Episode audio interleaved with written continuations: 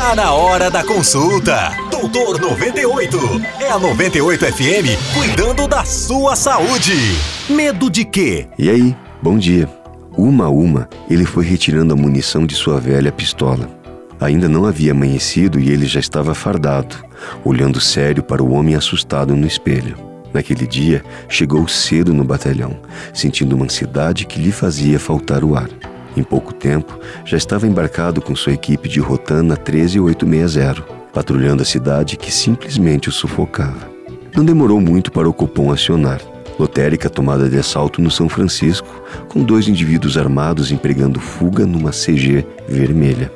Pelo rádio, o comando coordenava o cerco com três viaturas, de maneira triangular os fugitivos. Em silêncio no banco de trás, nosso soldado fechou com força os olhos, tentando ignorar o grito ardido da sirene.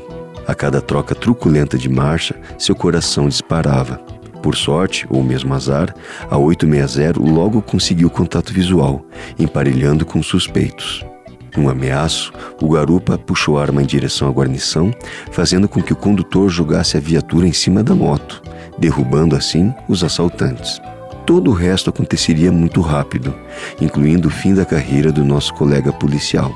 Enquanto seus colegas desciam para a abordagem, trocando disparos com os ladrões, ele ficou sentado na viatura, imobilizado pelo medo. Em suas mãos trêmulas e molhadas, apenas a pistola descarregada.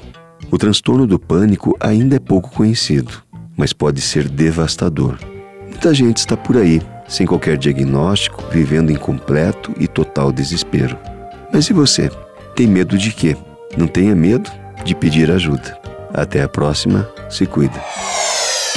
Você ouviu Doutor 98 com o Doutor Carlo Andrade, CRM 35499. Todos os dias, às 10 da manhã.